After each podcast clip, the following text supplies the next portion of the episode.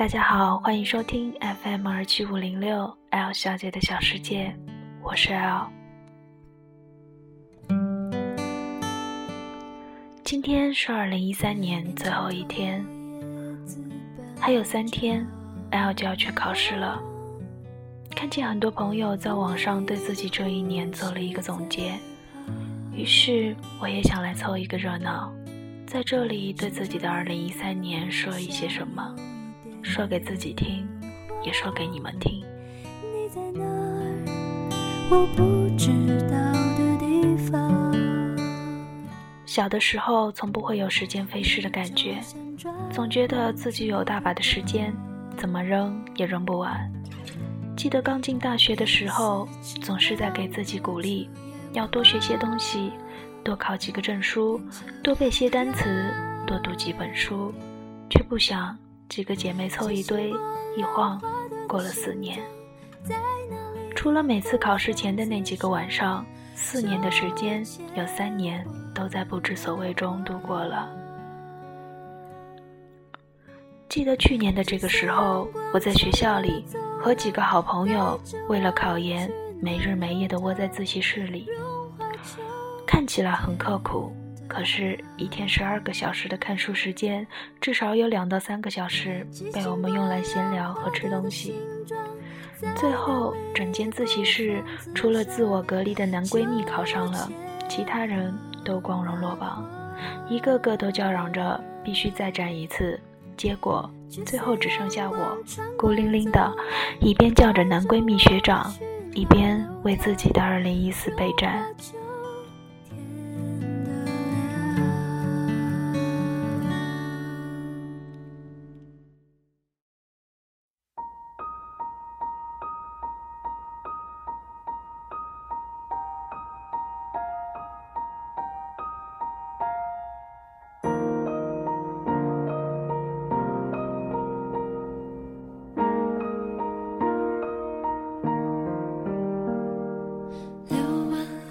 四月份的时候，在学校里，为了毕业论文忙得焦头烂额。有一天下午，实在受不了，恶狠狠地摔了那一堆写论文用的资料书，收了电脑，气冲冲地回了宿舍，冲着舍友说：“我受不了了，再这样下去，非得出人命，我得先回家待几天再回来。”说完，拎了包就要往外走。正准备和他们说再见，只听见猫姐悠悠地在身后说了一句：“也待不了几天了，还老往家里跑，毕了业都不知道什么时候才能见。”那时我也只是微微愣了一下，没有多想，心里觉着这不还有好几个月吗？然后毅然决然地坐上了回家的火车。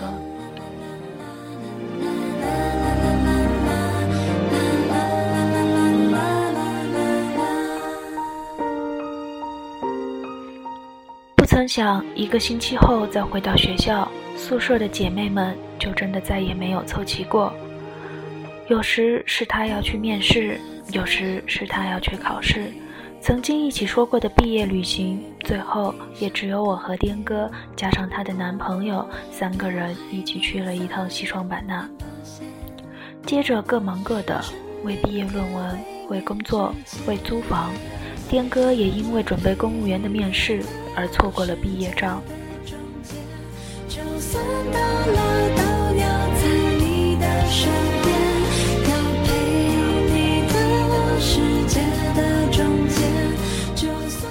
毕业论文装订好的那个晚上，宿舍只剩下我、教官、猫姐和小妹四人。颠哥答辩完就回了家准备面试，而 W 和男朋友去了毕业旅行。那晚，我们四个人把宿舍里囤的啤酒、白酒全拿了出来，买了一堆零食。熄灯后，像以前一样，打开小台灯，边吃边瞎扯，说是要毕业了，怎么也得聚一块儿哭一场。四人瞎扯了好久，小台灯都没电了，也没流出一滴泪来。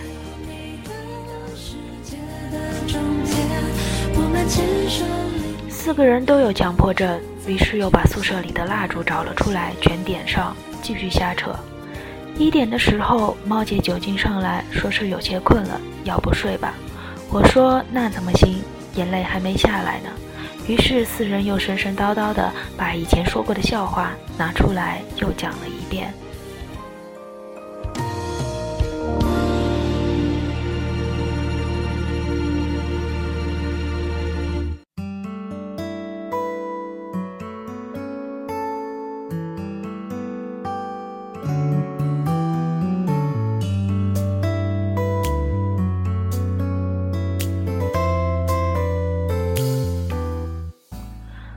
烛滋滋的燃着，他的泪哇哇的流，我们四个哈哈的笑。四人见哭不出来，于是又拿又借着烛光打开手机里的电筒，用嘴咬着前几天买的白玫瑰开始照相。四人在黑暗里、暗光里各种搔首弄姿，接着又围成一团，看着每个人的相片，拿对方不当数的数落。说着说着，几个人忽然就静了下来。只听见蜡烛滋滋的声音，接着就看见眼泪从猫姐的脸上滑了下来，然后我和小妹也跟着哭了起来。教官一向最坚强，只见他一副爷们样的坐在那儿嚷着：“你们三个怎么说来就来？那我怎么办？”接着给我们地址。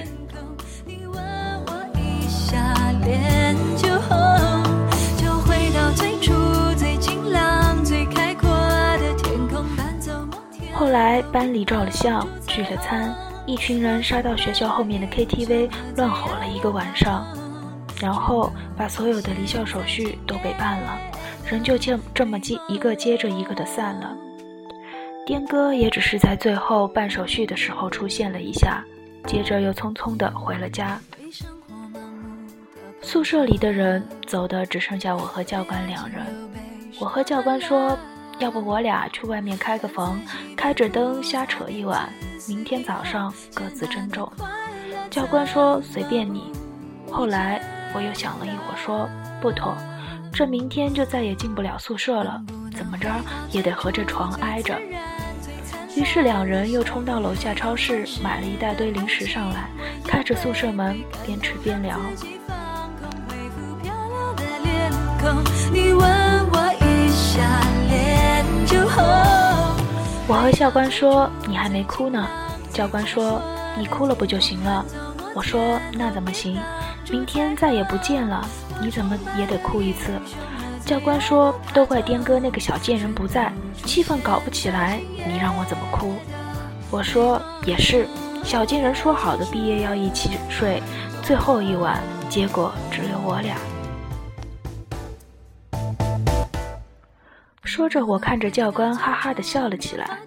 教官说：“你个贱人，门还没关呢，笑这么大声，小心待会儿把宿管给笑来了。”我一边嚼着嘴里的土豆片，一边说：“那个老女人，我都要毕业了，还怕她不成？要来尽管来，大不了打一架。”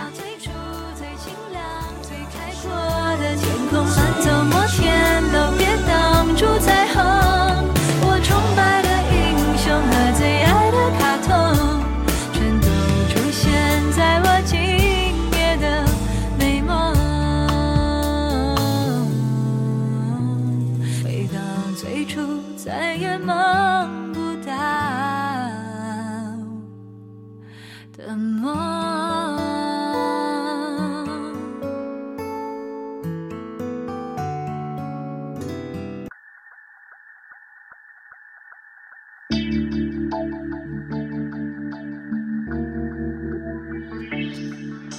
我看了看窗户，有月光洒了进来。我忽然兴奋地大叫：“教官，你快看，月光！”我借着小电灯的微弱光，看见了他一脸嫌弃地看着我，然后悠悠地说：“文艺女青年，骚什么？你难不成又想借着月光做一手小骚？”我拍拍手上因为吃土豆片沾上的辣椒皮，说：“骚不起来。”我是想说，上次我写的那篇小骚里的月光，就和今晚的一模一样。然后我得意地扬了扬下巴，对他说：“怎么样？亲自看见了，觉得怎么样？特美吧？”教官轻笑了一声，淡淡的说了一句：“没看出来。”我盯着他的脸看了两秒，也不知怎么的就哭了出来，嘴里大大叫着：“贱人！”太他妈不给面子了，毕了业都不夸奖我一下。教官也不看我，只是接了一句：“你不就爱我的剑吗？”我慌忙的点头说：“就是了，我他妈怎么比你还贱？”说着，我又继续哭了起来。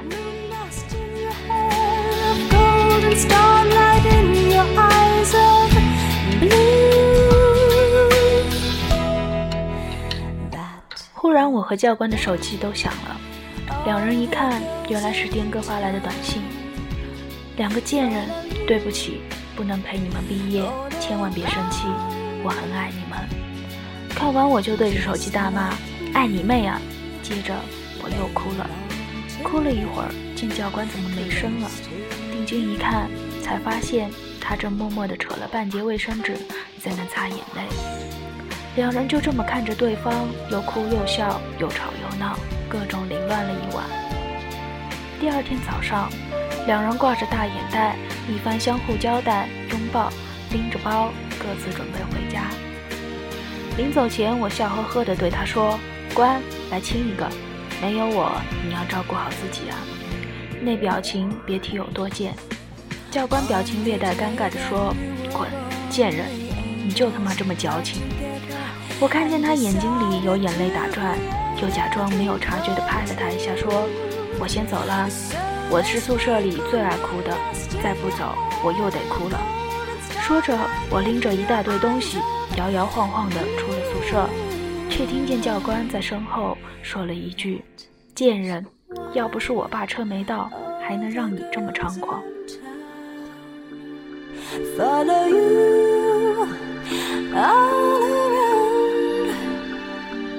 回想起来，那已经是七月的事了。而现在，二零一三年马上就要结束了。颠哥成了公务员，教官当了人民教师。四三天以后，我要去参加我的二战。而恍惚间，大一刚见面时，大家笑闹着给对方取绰号，还是昨天才发生的事。我也还以为自己才十八岁，可惜我只能对十八岁的自己说：“嘿，十八岁，你走的。”真他妈的潇洒！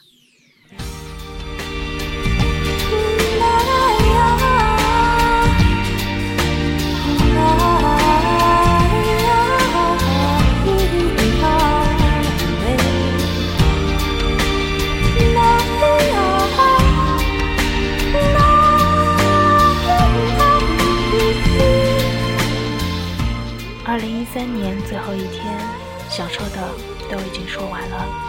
最后，祝大家新年快乐！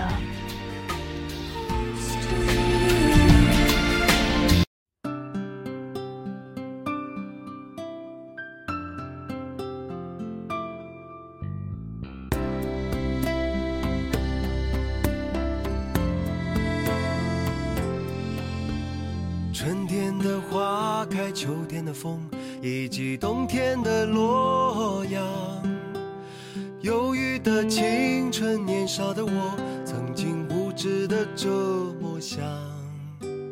风车在四季轮回的歌里，它甜甜的流转。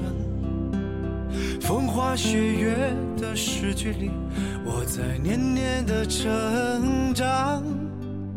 流水它带走光阴的故事，改变了一个人。就在那多愁善感而初次等待的青春，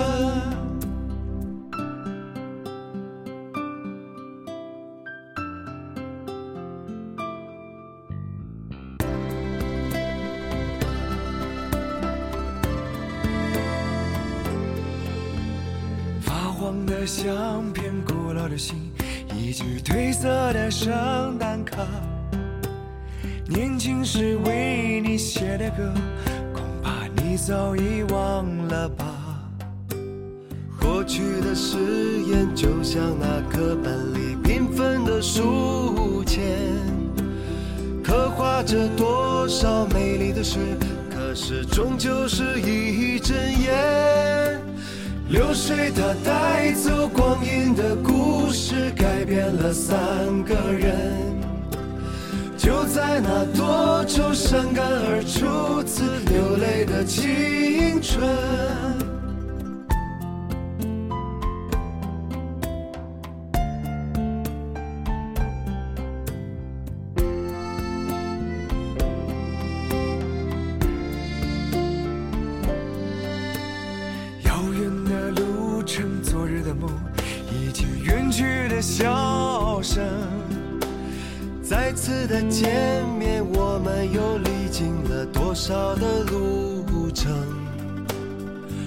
不是旧日熟悉的我，有着旧日狂热的梦；也不是旧日熟悉的你，有着依然的笑容。